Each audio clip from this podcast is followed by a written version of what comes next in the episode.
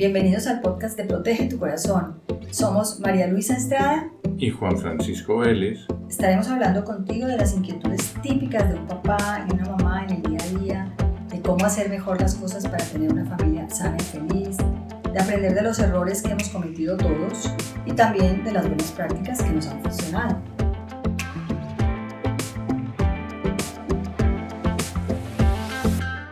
Hola, ¿cómo están? Por aquí nuevamente con un tema que les va a encantar y que les va a sorprender al mismo tiempo. Resulta que hace unos días estuvimos siguiendo la fiesta del libro y la cultura que se llevó a cabo en Medellín, Colombia, que es un evento organizado por la alcaldía de la ciudad que convoca pues a toda la población de una manera increíble porque acerca la literatura, los cuentos, la poesía a la gente y pone a la gente en contacto con los autores y con muchas otras manifestaciones también de la cultura. Entonces, la verdad es que es un evento impresionante. Y ahí tuvimos la suerte, pues en todos estos diálogos que se van eh, transmitiendo a través de YouTube, tuvimos la oportunidad de escuchar autores como Manuel Vilas, estuvo también Alejandro Gaviria y estuvo Sara. Y entonces Sara Jaramillo Klinker, que es a quien hemos invitado hoy porque nos gustó muchísimo su historia, el libro también, que ya nos lo leímos, y pensamos, pues, perfecto para conversar con ella en uno de nuestros podcasts. Sara Jaramillo Klinker es colombiana, es además de Medellín, es periodista y escritora, trabajó en noticieros televisivos mucho tiempo y pues actualmente está realmente dedicada creo que a la escritura, ¿no? y además tiene un negocio de especios que se llama Ábrete Sésamo. No sé, bueno, hola Sara, ¿cómo estás? Nos da muchísimo gusto que hayas aceptado nuestra invitación. Ay, María Luisa y Juan, Francisco, la, la, que está feliz de estar con ustedes hoy soy yo, que podamos aprovechar esta pandemia para atravesar barreras que de otra manera yo creo que no, que no lo hubiéramos hecho y poder hablar en torno a estos temas que nos, que nos convocan y nos interesan. Exacto, entonces buenísimo. No sé si me faltó contar algo de, ti en el momento que te presenté. No, no, a, rasgos generales. Eso es un buen primer aproximamiento. Exacto. Bueno, pues resulta que Sara tiene para contarnos muchas cosas porque Sara acaba de publicar en diciembre del año pasado un libro que se llama Cómo maté a mi padre. Y pues es una historia personal, es una especie de autobiografía eh, pero yo no voy a contarlo, yo quiero que Sara nos cuente. Entonces, pues vamos a conversar con ella de esto dentro del contexto que hemos venido trabajando, del tema de las emociones, de las pérdidas, de la comunicación y del externar estas emociones, ¿no? Entonces, pues nada, vamos a, hablar contigo, lo que nos quieras contar. Podemos empezar, me parecería buenísimo que nos cuentes cómo surgió lo del libro, qué te llevó a escribir. Mira, yo yo siempre desde pequeña he sido como muy lectora y cuando uno es tan lector, tan lector, porque de verdad mi ritmo de lectura era, era impresionante, como que llega un momento en que uno reflexiona, pues todos esos libros los tuvo que escribir alguien. Qué bueno yo algún día poder escribir un libro. Yo desde chiquita tenía como esa, como esa idea rondando. Lo que pasa es que escribir un libro, pues cuando uno es chiquito, eso se ve como, como, es como el equivalente a ir a la luna más o menos.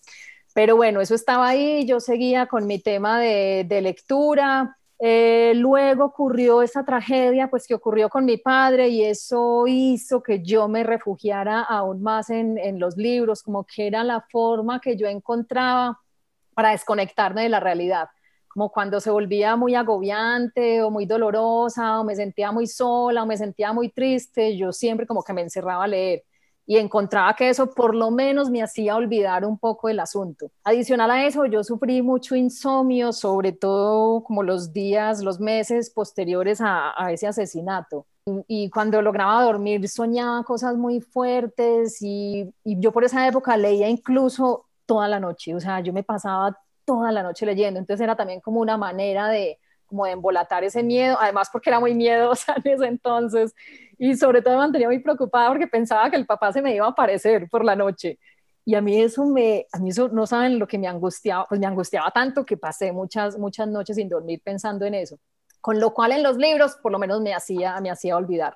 Cuando en la época del colegio yo también recuerdo ser muy lectora. Yo yo fui una estudiante pues normal, ni la mejor ni la peor, como yo siempre digo, orgullosamente del montón, como somos la, pues la, gran mayoría, pero sí recuerdo que yo leía mucho, mucho, mucho en el colegio, o sea, muy por encima de lo que nos pedían, escribía algunas cosas, desafortunadamente yo soy como muy crítica del sistema educativo actual porque yo siempre digo que el sistema educativo siempre se concentra o en los que son muy buenos, porque son los que le hacen sacar la cara a los profesores, miren cómo lo estamos haciendo de bien y en los muy, muy, muy malos, pues porque hay que empujarlos como un poquito. Pero en los del montón no hay nadie que se, que se fije, ni hay ningún profesor que se preocupe, porque bien que mal, el del montón va ahí con su pasito tuntún avanzando, ¿cierto? Pero bueno, tú del montón no podías ser porque te mantenías leyendo.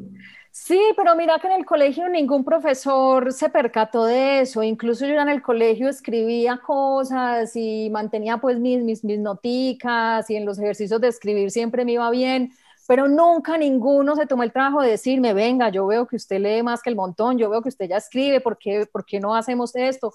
A nadie eso se le pasó por la mente que eso es lo que yo digo, claro, cuando uno es del montón, nadie como se fija en uno, hasta le va bien, no pierde materias, entonces, bueno, no nos desgastemos con ella. Los que eran del montón entonces eran los profesores. Sí, también. también, también. Entonces, bueno, pasó el colegio y yo me recuerdo que cuando llegó la hora de elegir la carrera universitaria, yo estaba muy ranchada en que quería estudiar periodismo y en ese momento, yo no sé si todavía, pero en ese momento esa carrera era como, como considerada de vagos, como que el que no le va bien o el que no sabe qué estudiar se mete a estudiar periodismo porque era una carrera que era considerada fácil. Y yo, yo sentía como que mi mamá o en mi casa alguna vez como que echaron pullas, ay, pero usted le va bien en el colegio, ¿por qué no estudia otra cosa? Y yo realmente estudié periodismo porque sentía que era la única carrera que me podía conectar con escribir, que era realmente lo que yo quería.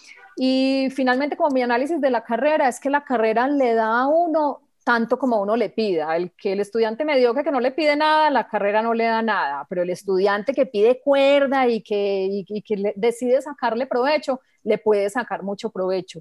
Y yo sí he sido juiciosa y he sido estudiosa y sobre todo he sido como muy consciente de, pues de que el futuro se lo tiene que labrar uno, que nadie hace las cosas por uno que yo creo que ese pensamiento, yo pues ahora que he reflexionado tanto sobre las cosas, lo encuentro muy ligado a la ausencia paterna, porque cuando a uno le falta el papá desde tan chiquito, lo que, lo que yo sentía era como que estaba sola en el mundo, ¿sí me entendés? Porque yo veía que mis amigas se metían en problemas o tenían algún inconveniente y siempre sus, sus papás estaban allí rescatándolos. Y a mí no me pasaba eso, pues ya mi papá lo habían matado y mi mamá estaba viuda con cinco hijos y un millón de problemas que no tenía antes. Entonces, yo recuerdo de esa época sentirme como muy dueña de mi destino, como con mucha conciencia de nadie va a hacer nada por mí, nadie va a estudiar por mí, nadie se va a esforzar por mí, nadie me va a regalar a mí nada en la vida, entonces yo tengo que esforzarme y yo, y yo siempre he tenido de verdad muy acentuada esa, como esa percepción. Entonces, bueno, a la universidad la, le, saqué pues mucho jugo, eh, estaba muy, seguía muy interesada en el tema de escribir, sin embargo, cuando me gradué a mí solo me ofrecían trabajos en televisión, ¿sabes? Solo me ofrecían trabajos en televisión. ¿Cuáles? Mira, es que yo trabajé en todos los canales locales de aquí, yo trabajé en Teleantioquia, yo trabajé en Telemedellín, yo trabajé en el Canal UNE y luego fui la corresponsal de Noticias Caracol durante muchos años. Entonces siempre, bueno, más otros programillas que hice ahí aislados también en canales locales. Mi punto es que yo, a ver, siento como, como cierto encasillamiento, como que ven, ah, esta rubia y tiene las uñas rojas, esta es perfecta para televisión pero a nadie se le ocurre que la rubia de pelo largo y de uña roja pueda también escribir, ¿sí me entiendes? Es un tema ahí súper marcado que lo he sentido mucho, incluso ahora que publiqué el libro, me he encontrado con, pues, con comentarios del tipo, ay, ¿cómo así? Es que usted puede escribir, o sea, gente que no me conoce muy bien, ¿sí me entiendes? Increíble. Totalmente, sí, el estereotipo. claro, es un poco el estereotipo que mira, yo ni critico porque yo, yo, hay veces también caía en eso, cuando sale que tal presentadora publicó un libro, yo decía, ¿hasta qué vas a ver escribir? ¿Sí me entendés? Por el solo hecho de ser presentadora, ¿sí me entendés? Es un tema, es un tema que lo llevamos todos, es un tema que ahora lo padezco yo un poco, pero yo creo que todos lo, que todos lo llevamos.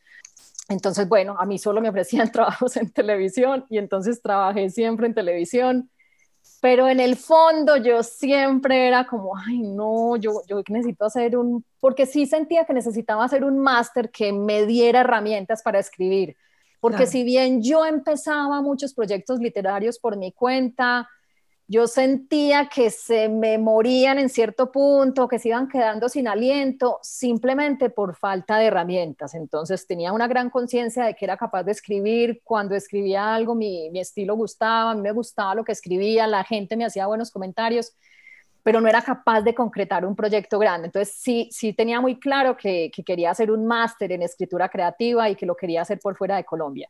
Pero entonces, claro, entré como en esa espiral que está uno en los 20 años, que no tiene, cuando tiene la plata no tiene el tiempo y que cuando tiene el tiempo no tiene la plata, con lo cual yo cada año lo aplazaba y lo aplazaba y lo aplazaba.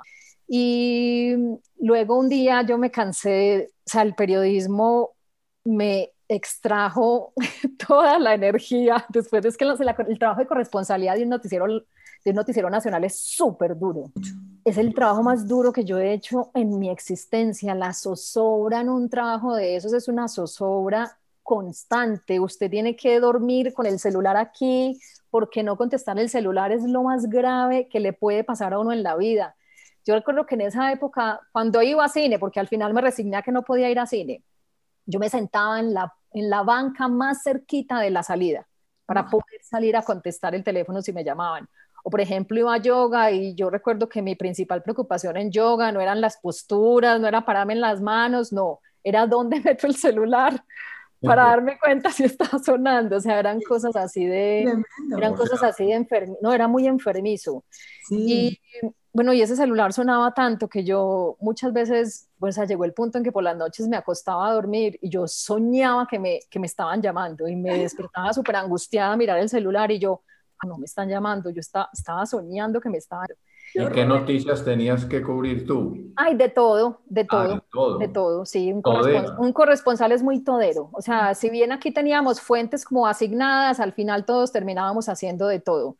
Y ellos te llaman pues a las 3 de la mañana sin problema y a las, pues a la hora que pase algo, alguien tiene que salir. Claro, sí, pues no es cuestión de como médico, más o menos. Esto, igual, igual. Entonces es un trabajo que en un principio es muy satisfactorio, pues cuando uno está todavía en sus 20 y le gusta el periodismo, es que es muy excitante. Además, tienes acceso a cualquier persona, te contesta el teléfono, cualquier persona te recibe en su oficina. Entonces, ese trabajo tiene otras cosas que en un principio son muy llamativas, pero que terminan por cansar, con lo cual yo a los cuatro años yo dije, ay, no, yo ya no disfruto, ya no disfruto ni siquiera haciendo las notas, yo ya no estoy disfrutando esto y ya estaba súper cansada. Y como nunca podía sacar vacaciones, porque qué problema pues era sacar vacaciones. Entonces un día me acuerdo que le dije a mi novio, ay, yo me quiero ir a un sitio bien lejos, bien lejos donde no entra el celular. Imagínate, ese era mi, mi concepto de la vacación ideal, que no entrara el celular. Bueno, pues terminamos en la India. En la India. En la India. Antes de ahí viene el tema de la. Claro, entonces allí en la ah, India, pues que fue un viaje, ay, fue un viaje tan bonito porque pues yo le puse como mucha ilusión a la preparación, me había leído todos los libros de los autores indios contemporáneos, me había visto todos los documentales, me había oído todos los podcasts de Diana Uribe sobre la India, o sea, estaba realmente obsesionada con el tema y el viaje iba a ser largo, nos íbamos a ir como 40 días, nos íbamos a ir en tren, nos íbamos a ir mochileados, pues era un viaje como muy, como muy esperado.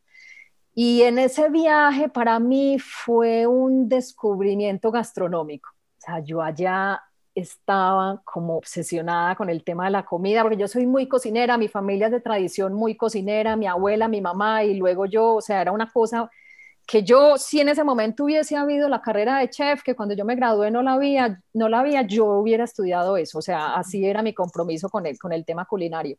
Entonces estarías escribiendo en vez de novelas recetas de cocina. seguramente, quién sabe. Un y entonces, espectacular. Entonces yo me... y moderno. Entonces, bueno, en la India, pues imagínate, yo estaba o sea, estaba enloquecida, yo no quería sino ir a los mercados de especias, donde yo veía cooking clases, yo me metía me hacía clases todos los días. Bueno, llegué súper obsesionada y llegué con la idea de que quería montar un negocio de especias. Y todos mis amigos me decían, pero usted está loca, pero usted cómo se le ocurre, pero si usted no sabe ni sumar, pero usted qué va a saber de emprendimiento. Y yo, yo quiero mi negocio de especias. Yo estaba ranchada. En parte porque como ya estaba aburrida del periodismo y ya estaba en Caracol, que es el principal noticiero del país, yo no encontraba para dónde más seguir. ¿Sí me entendés? Como que lo siguiente a seguir era irme a Bogotá y eso era algo que yo tenía muy claro que no quería hacer.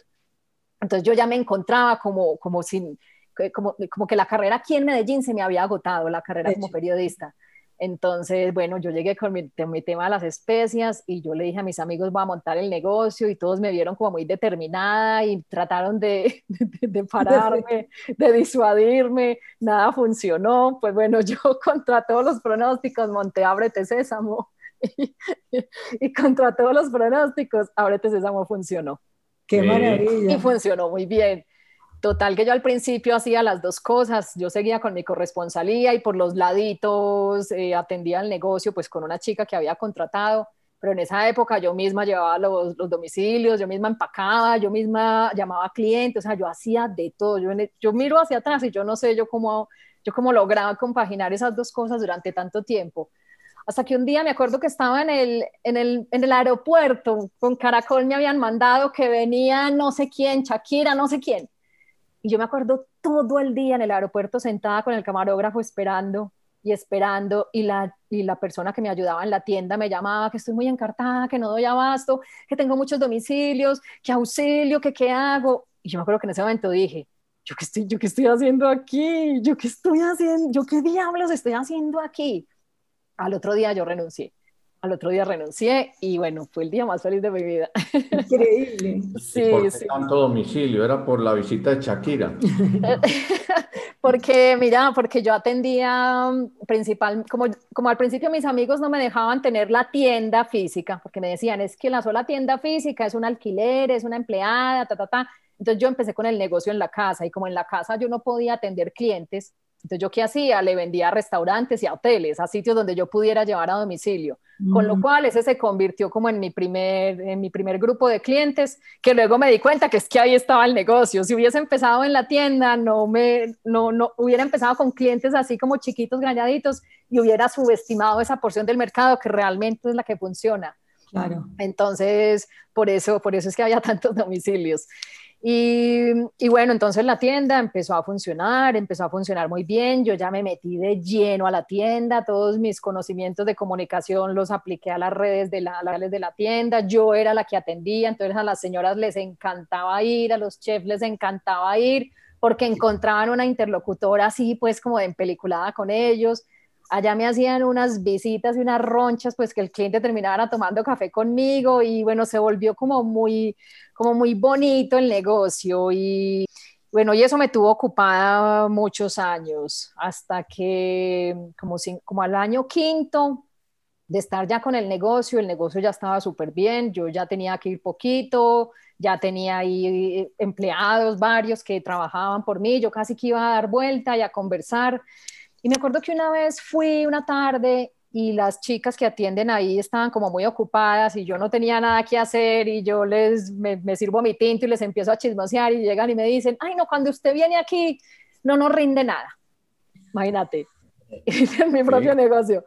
Y entonces, pero ¿cómo así? Pero ya pagaron los proveedores. Sí, pues claro, hace rato los pagamos y ya pidieron aquí. Sí, claro que ya pedimos y ya la contadora se le entregó los, los documentos. Pues claro que le entregamos papelería a la contadora hace mil años. Y ese día, yo sentada en esa tienda, dije, yo me puedo ir de aquí. O sea, este es el momento para estudiar, para hacer mi máster.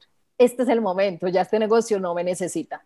Pues llegué esa noche aquí súper empeliculada y le dije a mi novio, llegó el, llegó el momento, yo me voy ya a hacer ese máster. Y él es muy del tipo, porque yo soy muy impulsiva, y me suelo interesar por muchas cosas muy diversas. Y cuando me intereso por algo muy diverso, yo me tiro. O sea, ¿me entendés? Si a mí me interesa la panadería, yo estoy en un curso de panadería al día siguiente. Si a mí me interesa el yoga, yo estoy metida de cabeza en el yoga. Si a mí me interesan las guacamayas, yo estoy haciendo un voluntariado de guacamayas que me, que me, que me lo hice un mes entero en la selva en Costa Rica. Yo soy muy así, tanto que cuando le digo a mi novio, ay, tengo una idea, él siempre es como, no, no, espere, yo me siento, porque me, me cuenta de qué se trata la idea, porque sabe que siempre terminamos con la vida de para arriba. Entonces esa noche le dije, tengo una idea, y él me dijo, ¿qué? Yo le dije, el famoso máster, que él sabía, que yo me moría por eso, él sabía. Entonces me dijo, buenísimo, venga, vamos a buscar ya todos los máster que hay en el mundo hispanohablante en escritura creativa. Y esa noche los dos, él con su computador, yo con mi computador, buscamos en Argentina, buscamos en México, buscamos en toda Latinoamérica, buscamos en toda España. Y, y, bueno, y resolvimos cuál me iba a ir a hacer. Resultó que el que me gustó era uno que yo dije, pues yo me voy un año, un año fácil, un año pasa, pasa muy rápido pero resultó que el que me gustó era de dos años. Ay, Dios. Y entonces empieza Cristo a padecer, ay, pero es que yo es como dejo la tienda dos años y cómo dejo a mi mamá dos años y cómo lo dejo a él dos años. Y él me dijo, a ver, eso es, él fue el que me empujó, eso es yéndose, eso es yéndose, dos años pasan volando, yo puedo ir, yo estoy pendiente de la tienda, usted puede atender, eh, darles instrucciones a las de la tienda desde allá.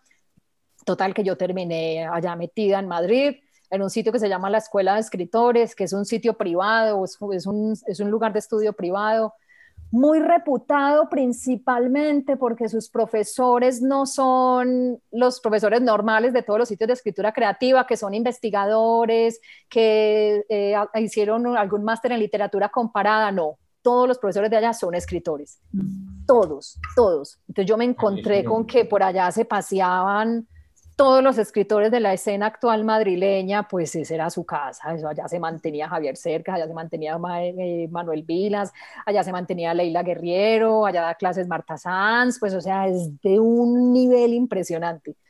Y, bueno, yo recuerdo que me fui para allá, me alquilé un pisito chiquito, eh, yo me fui sola, yo le dije a mi novio, yo esto no lo veo con usted, a pesar de que llevamos un montón de tiempo, yo no me veo haciendo esto con usted, yo necesito mi tiempo, yo necesito mi espacio, necesito concentración para dedicarme a escribir. Él lo entendió perfectamente, pues cosa que no me extrañó porque él es así, esa es la razón por la que llevamos ya 13 años, porque él nunca me ha cortado las alas para nada, al contrario, a mí todo lo que se me ocurre, él es el que más goza, él es el que más me empuja, él goza mucho con todos mis, mis proyectos y se mete de lleno en todos, él es, el para eso es, es increíble, es increíble. Que de hecho, mira, nosotros nos llevamos muchos años, nos llevamos 14 años y yo recuerdo mucho cuando, cuando me fui a ir, como las reacciones tan, tan, tan diferentes entre, por ejemplo, los amigos de él, que son todos hombres de su edad, todos le decían, pero ¿cómo la vas a dejar ir? Te la van a quitar, ella todavía está muy joven. Ese era como el pensamiento de sus amigos contemporáneos. Te la va a quitar un premio Nobel. Sí, mientras que, mientras que las amigas de mi edad eran como, ay, no, que, claro, que ya todas estaban empezando a tener hijos y todas en cambio eran como, ah, no, qué envidia, qué rico, qué bueno, ta, ta, ta. Entonces, mira cómo eran como de distintas las, las percepciones de la gente. sí. Impresionante. Bueno, y así todo, pues él nunca, pues o sea, es que él nunca puso ningún pero, es que todo lo contrario, él fue el que más proporcionó para que, la, pues para que todo como que se me diera.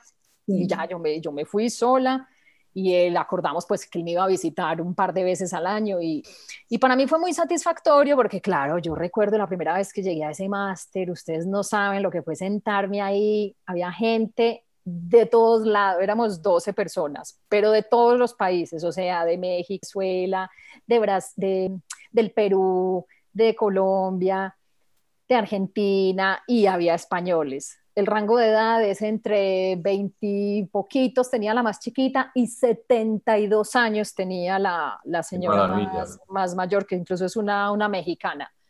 Y había, había traductores, había psicoanalistas, había economistas, había abogados, o sea, era, no podía ser más diverso, es que no podía ser más diverso. Entonces imagínate la riqueza que se genera en un curso de esas características, además porque cuando uno estudia eso, lo que yo siempre he dicho, uno siempre que hace un máster, pues por lo menos aquí en Colombia está como esa idea de que vas a hacer un máster porque quieres aspirar a más profesionalmente un mejor puesto, quieres aspirar más salario, pero yo era muy consciente de que me iba a hacer un máster que no sirve para nada, porque era muy consciente de que escribir es complejo, de que publicar es casi imposible, pero aún así yo me fui, me gasté todos mis ahorros, puse en riesgo todo y me fui, o sea, me metí de, de, cabezas en eso, a sabiendas de que eso podía, de que lo más probable era que no me representara nada en mi vida.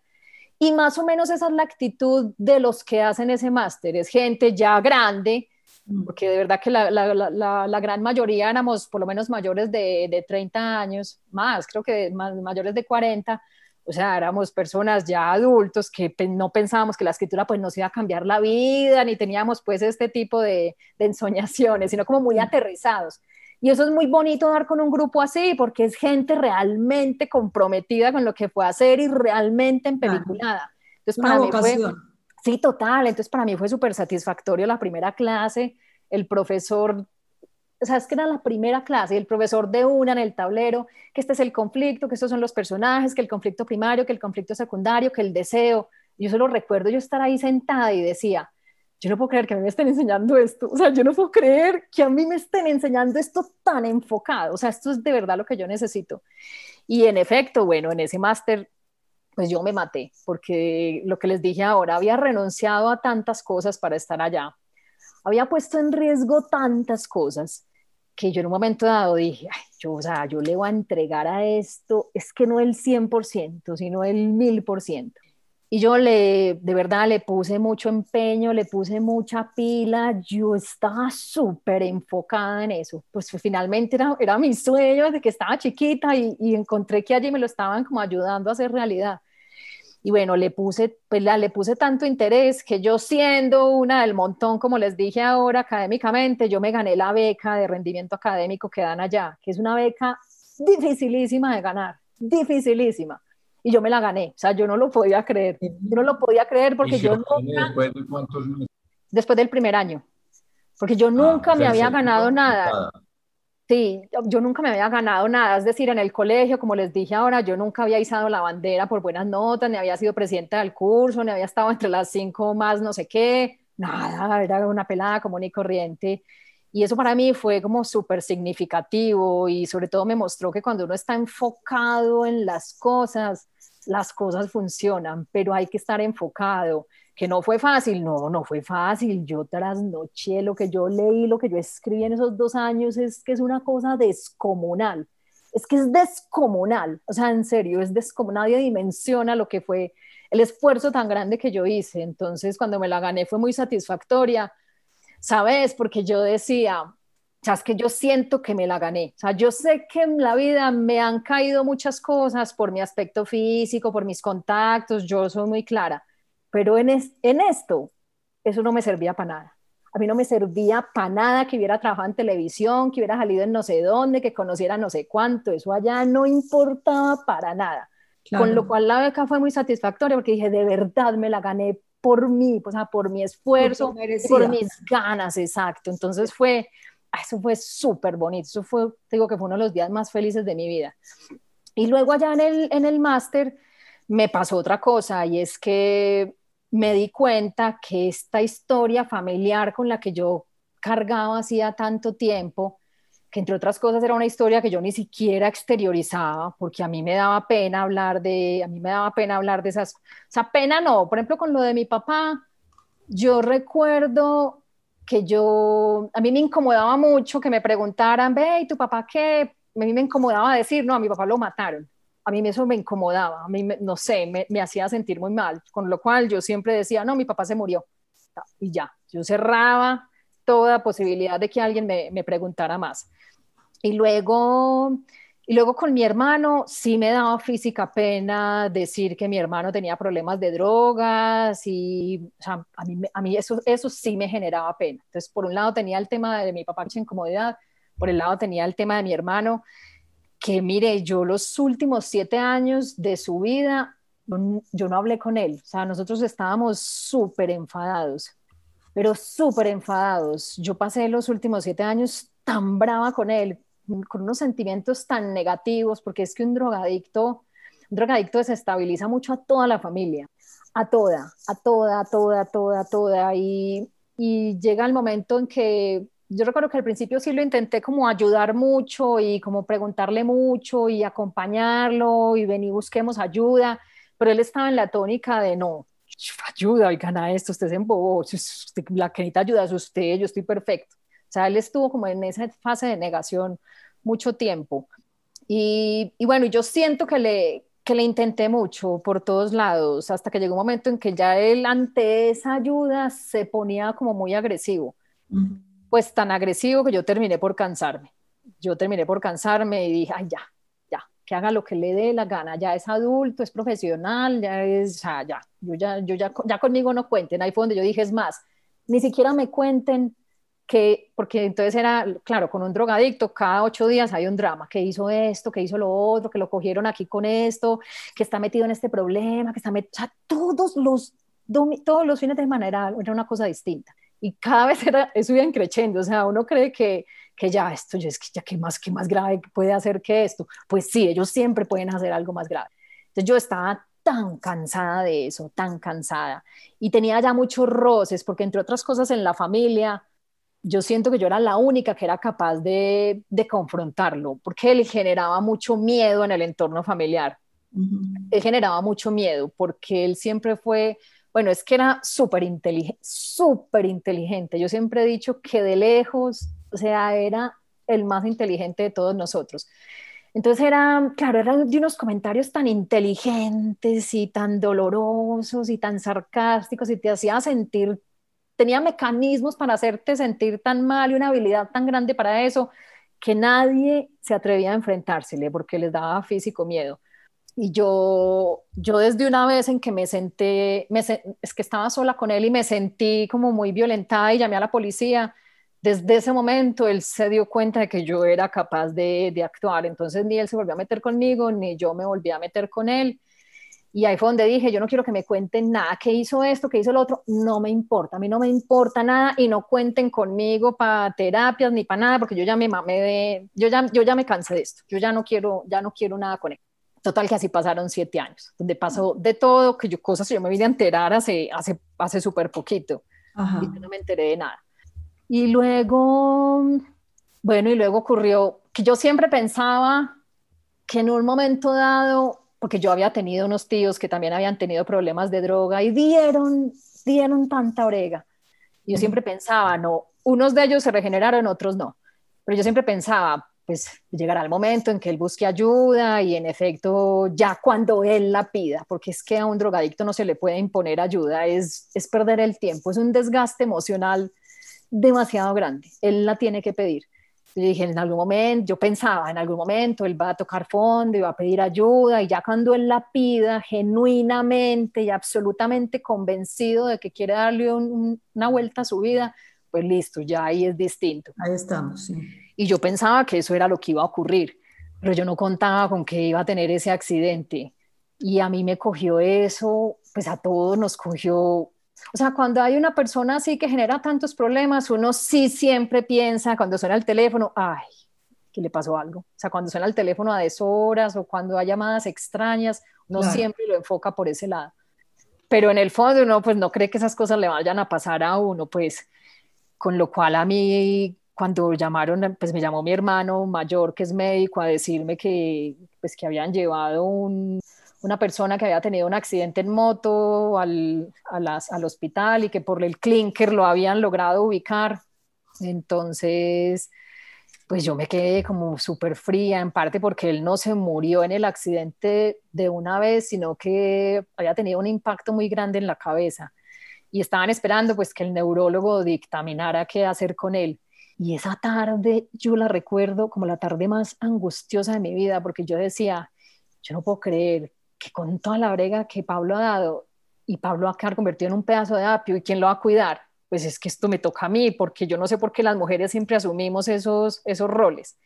Yo me imaginaba con mi mamá lidiando con ese apio el resto de la vida y fue una cosa súper angustiosa, fue súper angustiosa. Total que al final, pues él no, no resistió, se murió por la noche. Ay, no, y eso fue como muy, mira, la, la definición de sentimientos encontrados es, es esa o sea, yo esa noche en ese hospital, pues me esperando que nos entregaran el cuerpo, yo decía, esto es, esto es una cosa tan extraña porque es, es que no sé ni qué sentir, o sea, es que no sé ni qué sentir, no sé qué sentir, o sea, eh, era una cosa muy rara. Y bueno, de hecho, mira, su muerte, yo se la conté como a mis cuatro amigos más cercanos por WhatsApp. Me acuerdo que les puse un WhatsApp, Pablo acaba de tener un accidente, se mató, estamos muy impresionados, pero estamos bien, hablamos luego. O sea, como que dice, no me llamen que no quiero contar. Imagínate, porque yo a nadie le había contado la situación con él. Entonces yo decía, ¿yo de dónde voy ya a decir, no, es que él tenía este problema? O sea, así como de la nada. O sea, yo esto lleva siete años y nadie, nadie sabía. O sea, nadie, nadie, nadie, nadie sabía. Era muy teso eso. Y, y bueno, desde ese momento, es que mira, es que la muerte de él es, todavía pues está reciente, pues él cumplió apenas cuatro años de muerto, con lo cual yo empecé en Madrid empecé como a explorar temas literarios y, y me di cuenta de que, pues de que tanto la, la, ausencia de mi papá y la muerte de Pablo, pues eran temas sobre los que me interesaba indagar literariamente. Y era muy raro porque yo no hablaba de eso. Entonces yo decía, ¿por qué que yo no hablo de esto? Pero sí me llama la atención como escribir el tema y, y de hacerlo literariamente y como sentía como ese llamado a hacerlo, yo escribí mucho, mucho, mucho sobre eso, incluso al margen del máster, porque en el máster pues me, creo que el máster fue como el primero que me dio una puntadita obligándome algún día a llevar un texto que yo hice sobre eso, pero después yo por mi cuenta seguí, seguí explorándolo literariamente. Y me sentía me sentía bien, o sea, me sentía muy triste porque, claro, me obligaba a hurgar en, en, unos sitios donde uno no quisiera hurgar, porque a nadie le gusta hurgar en las heridas y porque esculcarse a uno mismo es algo muy doloroso y es algo muy incómodo y porque luego te esculcas tú y miras hacia atrás y te das cuenta que hay una serie de errores y de sucesos que todos hemos cargado y todos hemos cometido y empieza uno a ver, yo ya sé por qué mi hermano es así, yo ya sé por qué mi mamá es así, yo ya sé por qué soy así, empieza a conectar cosas. Ay, mira, y eso es súper triste, eso es súper triste de hacer y yo creo que por eso es que no lo hacemos. Pero eso es un ejercicio, pues que por lo menos a mí me generó como mucha tristeza, me generó mucha, mucha, mucha tristeza, la cual yo elaboré escribiendo, porque sí me sentía muy bien escribiendo y me sentía muy segura escribiendo.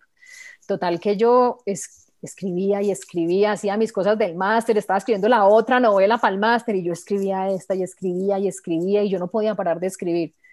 Con lo cual un día yo abrí ese archivo y yo lo vi como muy pesado y yo dije, yo, yo, yo qué tanto he escrito, lo imprimí y esto era una cosa gigante y yo decía, yo tengo, yo tengo aquí otro libro yo tengo otro libro, o sea, pero lo escribí sin darme cuenta, ¿me entendés? Como en esos momentos de soledad y de catarsis, que allá pasé muchos momentos muy sola, muy duros, en parte porque yo allá me di cuenta que yo nunca había vivido sola. Mira, yo soy como de una familia muy grande, muy bullosa, muy numerosa, entonces yo siempre estaba rodeada de personas, de animales, en mi casa siempre habíamos, pues, los amigos de mis amigos, mis tíos, mis primos, ay, el perro, el, la lora, o sea, esto era un gentío impresionante y tenía mucha bulla alrededor. Y yo en ese, en ese piso ni siquiera tenía televisor, porque el televisor, el piso no tenía televisor, con no, lo cual... No cabía, no cabía el televisor. No, no, sí, exactamente, es que era una cosita así, con lo cual...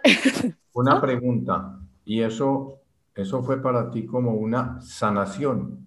Sí, mira, en ese momento, en ese momento no lo vi así, porque en ese momento sentía que me dolía mucho hacerlo, pero era como muy masoquista, porque al mismo tiempo me, me gustaba, por lo menos como la idea de dejarlo por escrito en algún lado, como que esa historia no se, pues no, como que se diluyera así sin más pero, pero la pasé muy mal después, o sea, la pasé muy mal escribiéndola, es que yo recuerdo que lloré mucho, mucho, mucho, mucho, pero es que no saben cuánto escribiéndola, yo hay veces, porque en ese momento pues mi novio me llamaba así pues por videollamada, y yo recuerdo que hay veces entraban llamadas de él y yo estaba llorando tanto escribiendo eso, que yo no le contestaba porque yo decía, yo, yo, yo cómo le voy a explicar esto, o sea, yo cómo le voy a explicar estas lágrimas, ni siquiera sé cómo explicarle estas lágrimas, de dónde provienen como tantos años después, o sea, no, no, no sé cómo, cómo explicarle eso.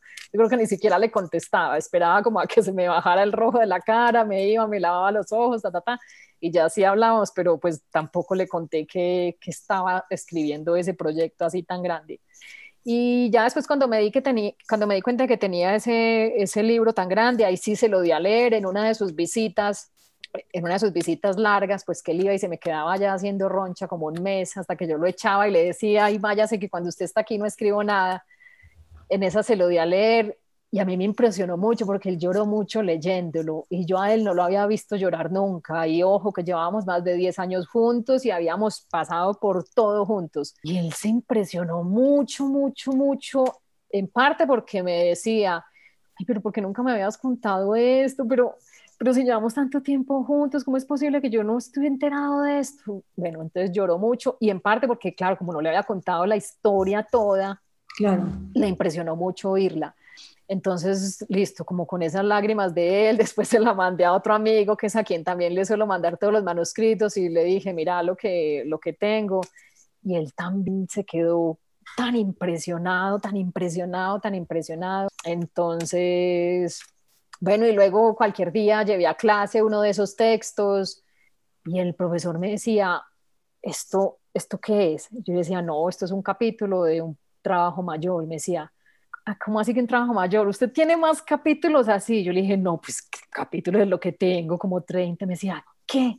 Y son todos así. Y yo, pues más o menos, me decía, usted no sabe, usted no sabe lo que tiene ahí. O sea, usted no sabe, hasta hay que buscarle un editor ya. Por eso es que yo te digo que desde, sabía que por España iban a pasar cosas, porque él se, ay, él se obsesionó mucho con ese proyecto y habló mucho de él y se lo mostró a varios de sus amigos editores, pues allá en España y y el proyecto gustaba mucho, como que todos los editores que lo leían, pues lo querían publicar. Entonces, bueno, yo terminé, a todas estas terminé el máster, me vine con ese proyecto, a Héctor Abad, a alguien, porque es que ya te digo que esos capítulos empezaron a andar así como sueltos, se lo mandó, sí, le dijo, por favor, tenés que leer este capítulo, al otro día me estaban mandando un correo de angosta, sabemos que tienes un manuscrito, ya leímos un capítulo, pero queremos leerlo todo, yo se los mandé todo, pensando que no iba a pasar nada. Yo seguía pensando que no iba a pasar nada, en parte porque en ese máster llevaba dos años oyendo a todos los profesores que habían sido escritores o editores diciendo, no crean que ustedes van a publicar pronto, esto se demora mucho, publicar es muy difícil, eso no le pasa a uno nunca, ta, ta, ta.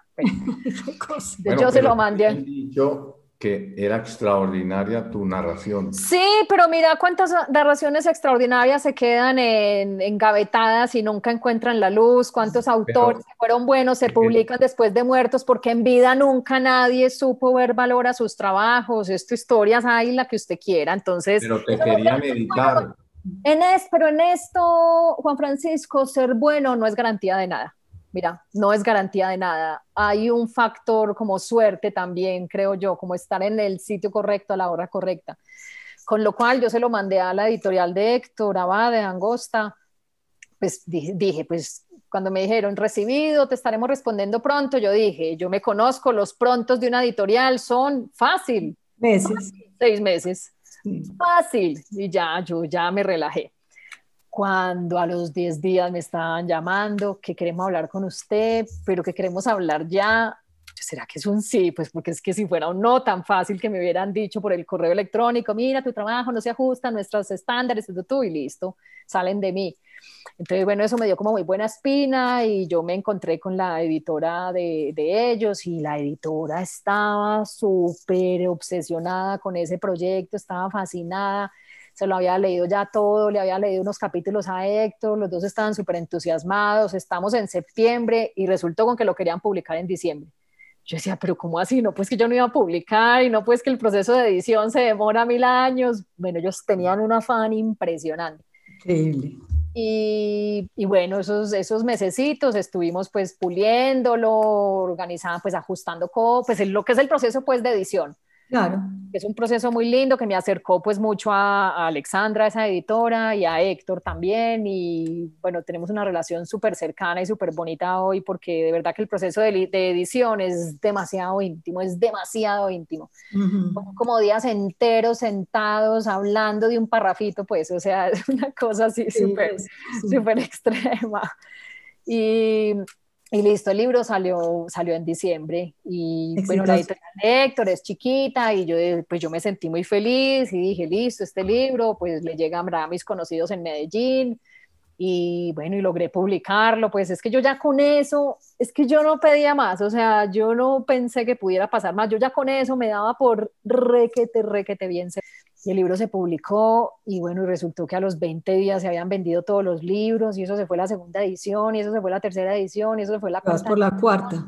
Y después eh, de España, me, yo en España llegué a tener, sin decirle mentiras, cuatro editores peleándose esos derechos de ese pero, pero, peleándoselos es que me citaba el uno, porque yo tuve que ir a España como antecitos de lanzar el libro aquí en Colombia, como en noviembre. Y entonces yo me reunía con uno, me decía, pero dígame qué le ofrecieron y yo le ofrezco más. O sea, era, o sea, era literal peleándose por, el, por, el, proyecto. Y al final yo dije, pues, pues bueno, pues con la más grande, obvio, pues obvio, la que más tenga, la que más difusión le pueda dar, la que pueda conseguir más moverlo más en más partes del mundo y esto era pues Penguin Random House, que además era Penguin es la casa editorial más grande del mundo y yo ellos tienen muchos sellos, tienen como 40 sellos, a mí me iban a publicar bajo un sello de ellos que para mí era lo más aspiracional del mundo, que es Lumen. Y bueno, lo publiqué con Lumen, yo no podía creer que yo estaba trabajando con María Fase, la editora de Lumen, es que ella puede ser una de las 50 mejores editoras del mundo. O sea, es de, ese tamaño, es de ese tamaño. Y ella también siempre estuvo muy, muy entusiasmada con, con, el proyecto, mucho, mucho, y le hizo mucha fuerza y lo han movido un montón y bueno, y ha sido como súper bonita la experiencia de tenerlo en las dos editoriales, en una chiquita aquí, localcita, y en este monstruo tan grande que se haya sido súper bonito. Qué bueno. Yo te quiero preguntar algo. Sí. Digamos, bueno, entonces tú te pusiste en plan de escribir, de sacar afuera todo esto que traías ¿Y qué pasó con, la, con tu familia? Porque pues está tu mamá todavía, están tus hermanos, por ejemplo. Por lo que yo ya leí, pues sé que tu hermano era trillizo. En México les dicen triates. Ay, no sabía. Sí, sí, triates y cuates. los, los médicos, cosa que todavía nos cuesta decir, a mí me cuesta. Trillizos. Entonces, em, por ejemplo, los otros dos, ¿cómo, ¿cómo reaccionaron a eso? ¿Cómo lo han manejado? Pero antes, antes de, que le contestes a María Luisa, le vas a responder. Yo te, yo te he escuchado muy atento, pero te he mirado también mucho. Cuando hablabas de tu papá, tu cara era sombría. De tu hermano, muy sombría. De tu novio, el que te entiende perfectamente.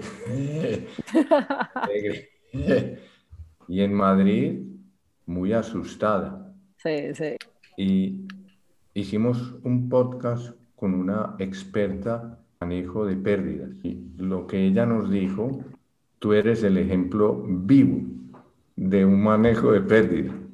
No digo más y ya le contesta a María Luisa. es que yo creo que es que eso, eso me pareció a mí interesante cuando te escuchamos en aquel conversatorio de, de cómo el escribir pues aunque tú lo hiciste al principio no pensando propiamente en publicar este libro en concreto, tú estabas escribiendo otra novela y este, este fue como un desahogo tuyo, pues te sirvió para sanar heridas probablemente, Sí, no, total, sí. Que lo vine a sentir fue ahora que, que se publicó, porque como te digo, durante la escritura fue, ay, fue súper triste, sí, lo que tú dices, o sea, fue, a mí me generó mucha tristeza escribir ese libro, por lo que les decía ahora, porque me confrontó a muchas cosas que, que quizá durante muchos años me negué a, a ver. Y, pero mira que hoy en día, es que el ejemplo más claro es que hoy en día, por cosas de la promoción del libro, o sea, me toca hacer este tipo de trabajo, que yo lo considero trabajo de, de promoción del libro, digo, es diario, o sea, diario tengo por lo menos una entrevista o, o, pues, o así virtual o, preguntas escritas para responder y ya lo hago, mira, al principio yo lloraba en las entrevistas, ¿sabes? Al principio yo, yo, me ponía a llorar en las entrevistas, me costaba horrible, me costaba horrible hablar de él. El día del lanzamiento del libro aquí en Colombia, yo estaba muerta del susto de irme a quebrar delante de todas las personas que iban a ver el lanzamiento del libro. Ese era el gran terror mío durante toda la noche, no hice no pensar, yo, yo cómo voy a hacer para ponerme aquí a llorar delante de todo el mundo. Y las primeras entrevistas me, sí me quebraba también todavía mucho.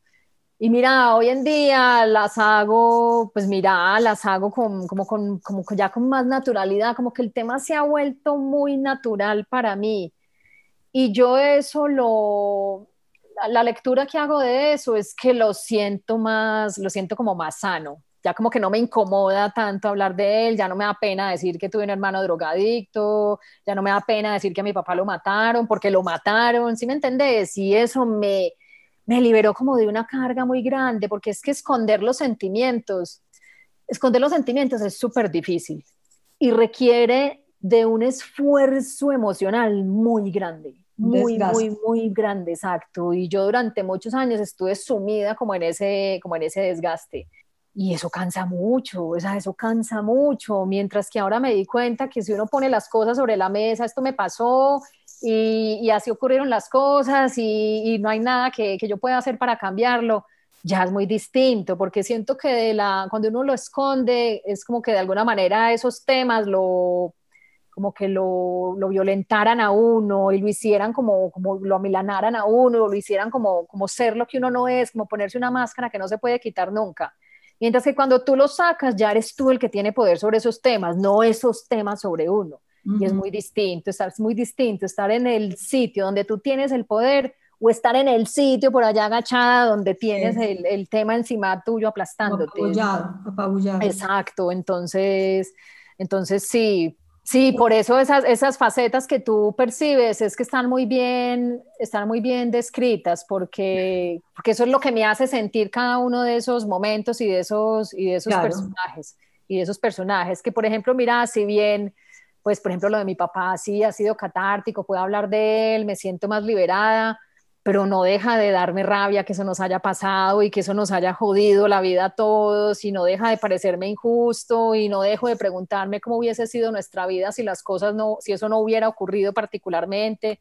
Entonces sí me genera y me, creo que me va a generar siempre como este tipo de, de cuestionamientos y, este, y esta chispita de tristeza que yo creo que no se va nunca, pues porque es que el tema está ahí, el tema, por mucho que cierre los ojos, está ahí. O sea, por mucho que los cierre, los tengo que abrir y darme cuenta de que mi papá no está porque lo mataron. O sea, que es así de, de sencillo. Así es. Y con lo otro que tú preguntabas, María Luisa, en un principio yo estaba muy asustada porque yo, pues como yo no estaba escribiendo eso para publicarlo, entonces yo no pensé que nadie en mi casa lo iba a leer, con lo cual yo no me guardé nada de sobre nadie y escribí todo con nombres propios y tales. Cuando Héctor pidió ese manuscrito y lo leyeron y resultó con que le iban a publicar, ahí sí me empezó a mí como la angustia, porque yo no sé si a ellos, pues yo no sé si les va a gustar que yo exponga esta historia de esta manera y sí me generó miedos. De hecho, yo recuerdo que antes de mandar el manuscrito, yo me senté un día, lo abrí en el computador y dije, ay, ¿será que quito esta parte o será que le quito esta otra? Y después dije, no, pero es que yo estoy pensando, o sea, esto es autocensura, yo no me voy a autocensurar, esto se va así tal cual, guste a quien le guste. Y se fue así tal cual y así tal cual se, no se lo publicó tal cual, porque Héctor sí que me pidió más cosas, sobre todo de Pablo, porque yo de Pablo no había escrito mucho, ahí tenía un hueco súper grande y ellos dijeron, este hueco hay que llenarlo porque lo que le ocurre a él es consecuencia de todo eso, con la cual es importante en la historia, usted no puede pasar por encima de él. Y a mí me costó mucho escribirlo porque, pues porque su muerte estaba muy reciente y todavía tenía lo que les dije ahora de sentimientos encontrados. Ay, eso me costó tanto, tanto, tanto, pero mira, al mismo tiempo me, me, obligó como a entenderlo, como a ponerme en sus zapatos, como a entender de dónde venía su insatisfacción y de dónde venían como todas esas cosas de él. Y eso me hizo que en algún momento ese sentimiento casi de odio que yo tenía hacia él se tornara en un sentimiento de compasión. Ay, esto fue un aligeramiento gigante porque es que cargar el odio, eso pesa mucho, o sea, es que eso pesa mucho, eso no tiene uno por qué cargarlo porque es demasiado pesado Mientras que ya desde la compasión me permitía como no verlo solo como ese ser oscuro que yo pensaba que era, sino también ver cosas luminosas en él y, verlo sobre todo como una víctima. Y eso me, bueno, eso me ayudó a escribirlo, que siento pues que está muy lejos de lo que hubiese querido escribir, siento que ese tema está ahí muy latente y yo estoy segura de que literariamente no sé, en 10, 15, 20 años haré un buen análisis sobre el tema ya con la distancia del tiempo, porque es que uno no puede escribir sobre ese tipo de cosas cuando están tan recientes, uno tiene que esperar como a que se fermenten más y a que pase el tiempo, porque la mirada que da el tiempo es muy distinta de, de la mirada del presente, sobre todo pues en literatura. Y, y, entonces, bueno, yo estaba como con mucho susto, pero nada, yo dije, listo, escribí todo lo que me pidieron y me pedían más y yo escribía más y ya, ya como muy envalentonada, ya, ya sin guardarme nada. Y, y listo, ese libro salió. Todos fueron al, al lanzamiento. El lanzamiento fue muy triste, en el lanzamiento todo el mundo lloró mucho, o sea, mi mamá, ellos, pues porque había mucha gente conocida y había mucha gente conocida que no sabía, no sabía la historia familiar, a pesar de que era gente muy cercana o que la sabían como muy por encimita, como lo que medio habíamos contado. Y ese lanzamiento fue muy impresionante. O sea, la gente se quedó muy impresionada de como de vislumbrar esa historia que había ahí detrás y cómo llevaban tantos años conociéndonos y no, y no lo sabían. Y entonces fue, sí, fue, sí, fue, fue triste, sí, fue o sea, fue muy emocionante porque fue madre, estaba lanzando el libro, o sea, había publicado un libro que me había soñado toda mi vida y lo estaba lanzando, pero al mismo tiempo fue, fue triste. Es que mira, todo es muy ambiguo porque yo siempre digo, lo más, lo más berraco de todo es que un tema que me generó tanta angustia en el pasado, hoy me esté generando alegría. O sea, es que solo eso, yo creo que al principio me sentía mal por eso, me sentía mal por sentirme bien, ¿sí me entendés? Y después dije, no, pero qué, pero qué carajos, yo he sufrido demasiado por esto. Si esto me está ahora dando un pedacito de alegría, pues me lo agarro para mí porque llevo muchos años sufriéndolo. Y desde eso ha sido como la actitud de, por eso soy tan abierta a todas las entrevistas, a todos los podcasts, a todos los clubes de lectura, ya a todo el mundo le digo que sí, porque ya porque me lo gozo y porque ya pasó la época del sufrimiento y ya estoy en otra fase distinta gracias a la, a la literatura. Entonces, listo, ese día del lanzamiento fue como muy, muy impactante para todos, luego mis hermanos lo leyeron, para ellos fue, sobre todo, es que los trillizos no se acuerdan mucho del papá, porque cuando a él lo mataron, los trillizos tenían seis años. Entonces, no, no es que no se acuerdan, es que casi ni se acuerdan de él. Es que mira, yo recuerdo tanto ese capítulo que yo narro el día en que lo mataron, que a mí me llevaban de un lado para otro, pero nadie se atrevía a contarme lo que había pasado. Yo recuerdo cuando llegué a la casa de la abuelita y estaba esa casa que no le cabía una persona más y yo sabía que había pasado algo demasiado grave, demasiado grave, que en el fondo sabía que era, pero me, me trataba como de decir mentiras a mí misma yo recuerdo cuando entré en esa casa que todo el mundo me miraba como, fue madre, ¿quién le va a contar? Y yo desesperada buscando a mi mamá, pues porque tenía unas ganas absurdas de que alguien me, me abrazara. Y yo recuerdo haber visto a los trillizos en un saloncito que hay ahí, los habían como metido y les habían puesto sus juguetes y sus cosas. Y yo recuerdo haberlos visto ahí jugando, como, como tan desentendidos de todo. Y recuerdo haber pensado, qué rico para ellos que no tienen que enterarse de lo que, de lo que está pasando, de lo que a mí me van a contar, porque yo sí que en el fondo sabía lo que había pasado. Y recuerdo haber tenido ese, ese pensamiento con respecto a ellos, qué rico que ellos no tienen conciencia. Y en efecto, ellos no se acuerdan de, de casi nada.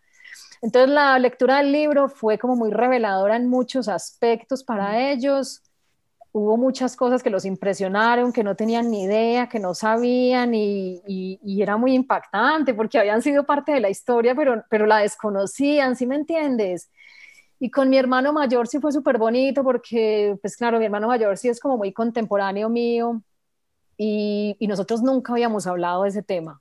Mira, nunca, es que ya te digo que ese tema en la casa era vetado, o sea, ese tema en la casa no se hablaba, es que el nombre del papá en la casa llevaba sin mencionarse 30 años, pues. Y entonces con mi hermano fue súper bonito porque ya nos podíamos sentar con el libro y él me mostraba un capítulo y me decía, mira, sí, yo me acuerdo de esto, yo me acuerdo de lo otro, yo esto lo recuerdo igual, o mira, vos pusiste ahí eso, pero yo me acuerdo de otra cosa. Fue como súper bonito acercarnos al tema, pero ya desde otro punto muy, muy diferente.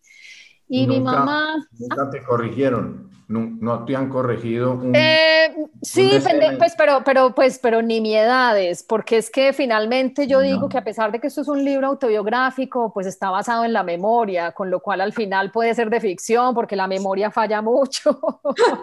Yo puse lo que yo me acordaba pero mira sí me sorprendió que mis recuerdos fueran tan similares a los de mi hermano. Él fue como el mayor punto con el que pude cotejar recuerdos y y de verdad que de verdad que nos impresionamos luego cuando los pusimos en común de lo de los recuerdos tan similares que teníamos sobre, sobre ciertas cosas, pues discrepamos en, pues en tonterías, pues, pero, pero como en lo grande sí era un recuerdo muy similar. Y, para mamá? Sí, y mi mamá, ay no, mi mamá, mi mamá casi no lee ese libro, o sea, casi no lo lee. Es que era, te digo, lo empezaba a leer, que empezaba, lo empezaba a leer, estaba deshecha en lágrimas un párrafo después. Y decía, lo cerraba y decía, ay, no, no, no, yo no soy capaz de leer esto. Y lo dejaba ya abandonado en el nochero. De repente, por allá volví, cogía, leía algún otro que otro parrafito y lo mismo, o sea, quedaba destruida. Total, que no se lo estaba, no, dejó de leerlo mucho tiempo. Y todas sus amigas que ya se lo habían leído y querían llamarla y pues y felicitarla y decirle que estaban orgullosos de mí. Y mi mamá sin leer el libro. Pero ella le daba pena decir que no se lo había leído. Entonces ella decía, ay, sí, sí, es impresionante, pero no se lo había leído. hasta, que llegó, hasta que llegó un día en que me dijo, ay Sara, me va a tocar leerme este libro, yo ya no sé qué más inventar. yo ya no sé qué más inventar a las que me llaman. Pues encerró un fin de semana, se lo leyó todo de pe a pa, lloró lo que no está escrito, pero yo creo que necesitaba hacer eso, porque ya, lo leyó, lo lloró, cerró el capítulo y ya, ya quedó súper bien, ya quedó súper bien. Es que yo en esos días se lo, se lo, lo, cogí para buscar un recuerdo que y lo tiene subrayado todo, o sea, se ve que lo ha leído, releído y vuelto a leer y vuelve y lo mira y lo mantiene en el nochero, nunca lo ha movido del nochero y ya lo lee sin problema y ya habla con sus amigas de él sin problema y ya nosotras hablamos de él sin problema y cada que me llama, lo primero que me pregunta es qué ha pasado con el libro, porque se emociona mucho con, con todas las noticias que le cuento, que le cuento, es la que más se emociona. Entonces ya siento como que esa fase de como de tristeza absoluta de enfrentarlo, ya, ya pasó para todos, ya pasó para todos. Ya la verdad es que el libro nos genera muchas satisfacciones a todos, muchas, muchas, muchas. No, esto, te cuento pues que aquí nos podríamos quedar contigo porque qué cantidad de historias tan maravillosas, sobre todo lo ameno, ¿no? O sea, la forma en que lo has contado es y antes de que María Luisa diga más cosas para el cierre. La que marca el cierre aquí. Sí, y ahora que estás tan contenta, tan feliz de todo este esfuerzo que has hecho con tanto éxito, además con tanta repercusión en tus hermanos, en tu mamá. O sea, en una palabra, mucha alegría, mucho gozo. ¿Eso sería materia prima para otro libro?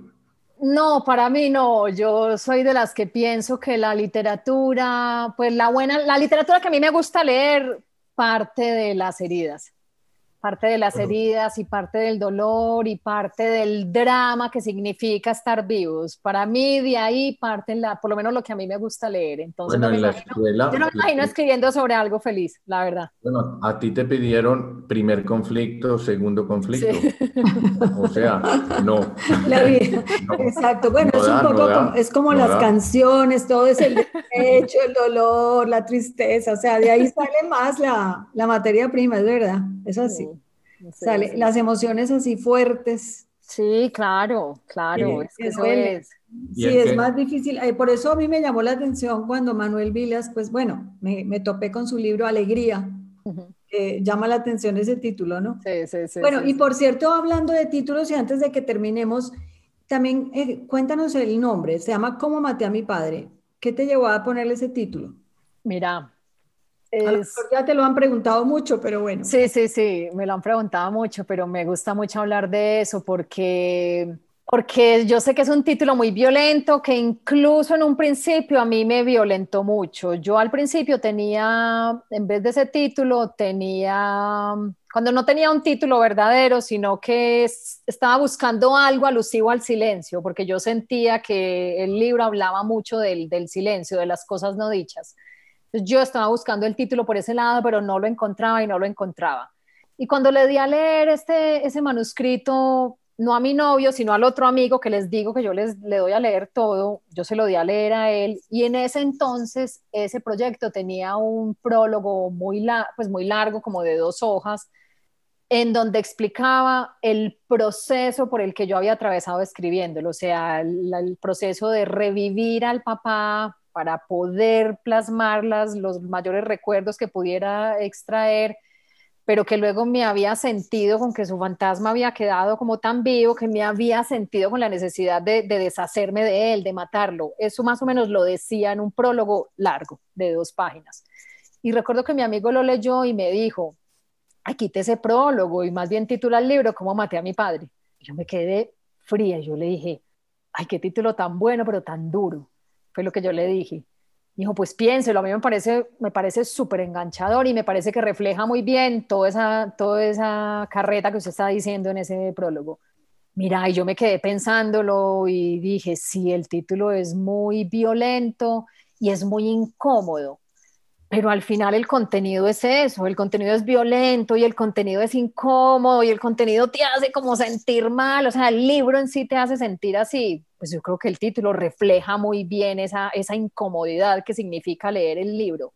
Entonces me empezó como a gustar mucho y resolví que lo iba a dejar así y bueno, pues yo soy periodista, vos sabes eh, María Luisa, que titular es súper importante, para mí los títulos eran muy importantes, y yo desde mi óptica de periodista sentía que era un muy buen título además, pero mira, a mí la gente, me, ya, ya teniendo claro que el libro se iba a llamar así, a mí la gente me preguntaba, y me acuerdo recién llegada de Madrid, iba pues a mis clases de yoga y todas mis, mis compañeras, ay, nos enteramos que vas a publicar un libro, qué emoción, ¿cómo se llama? A mí me da pena decirle. Y yo, no, no, no, todavía no tiene título ya cuando era pues inminente que lo iba a publicar, pero vení, pero ¿cómo se llama el título? Puedes pasar pendiente. Y yo me acuerdo que yo decía, ¿cómo maté a mi padre? Y la gente se quedaba, es que se quedaba sin palabras, ¿sabes? Es un título que deja al interlocutor sin saber qué decir. Porque si fuese un título amable, ay, se llama Alegría, ay, qué rico, no, voy a estar pendiente, qué buena pinta. Pero si tú dices cómo maté a mi padre, la gente no sabe qué decir, ay, qué bonito, no, ay, qué bueno, no, ay, qué emoción, no, no es ni bonito, ni bueno, ni emocionante, es un título súper fuerte. Genera dudas, pues uno dice, ¿cómo así? ¿Será que ella lo mató? Entonces, claro, entonces yo sentía, yo sentía que el interlocutor se quedaba frío cuando yo decía ese título. Y, y entonces, bueno, a mí me da a mí también me daba dificultad decirlo hasta que, hasta que ya, ya como que me acostumbré, ya el título se normalizó, ya, ya todos nos reconciliamos con él y ya siento pues que es un buen título y que refleja bien ese, ese proceso por el, que, por el que yo pasé, que en parte pues es lo que digo al final del libro, que, que a mí me emociona mucho saber que a través de este libro me, me, emociona sentir que le di a mi papá un mejor lugar donde estar que debajo de la tierra, sino que ahora está en un libro. O sea, yo lo maté, pero para dejarlo en un libro y eso me parece súper bonito y ya como que la gente ya pues lee el libro y comprende ese, ese mecanismo de pensamiento que me llevó a él y, y, ya, y ya queda como reconciliado con el título, pero sí, esa es la historia del título, sí.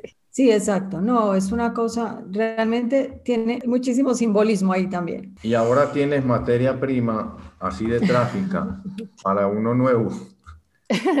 Mira, el, el proyecto nuevo que ya incluso está listo, que lo voy a publicar también con Lumen, Mira, también trata el tema de la, de la ausencia paterna, pero no desde la muerte, sino desde el abandono. Mm. Sino desde el abandono. Entonces, mira, tiene ahí como cierto, es, ficción pues completamente, pero sí habla del, de las consecuencias de, las consecuencias de la ya no es algo biográfico o sea este sí no, no ya no pues obviamente uno siempre se apoya como en, en, cosas de uno pero pero sí ya esta novela siguiente sí es ficción completamente Ay, pues te deseamos muchísimos éxitos con este, pues sobre todo la publicación que acaba de salir en España. Sí. Y, de verdad que muy interesante todo este proceso y esperamos ser capaces de también escribir nuestro libro. Ay, Sara, pues muchísimas gracias, de verdad. Nuevamente te damos las gracias y el gusto de haber estado contigo, de haberte escuchado toda esta crónica tan entretenida. Seguramente le va a gustar a mucha gente y va a tener mucho éxito. Muchísimas gracias a ustedes por la invitación.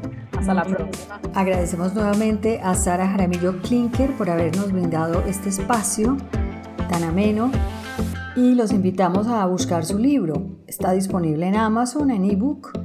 Está también disponible en librerías en Colombia, editado por Angosta, y en España por Numen. El título es Cómo maté a mi padre. la conferencia o la conversación que tuvieron Sara, Manuel Vilas y Alejandro Gaviria dentro del evento de la Fiesta del Libro y la Cultura de Medellín, que lo pueden buscar en el canal de la Fiesta del Libro y se llama El consuelo que anida en las palabras. No me quedaba yo tranquila sin darles ese dato completo.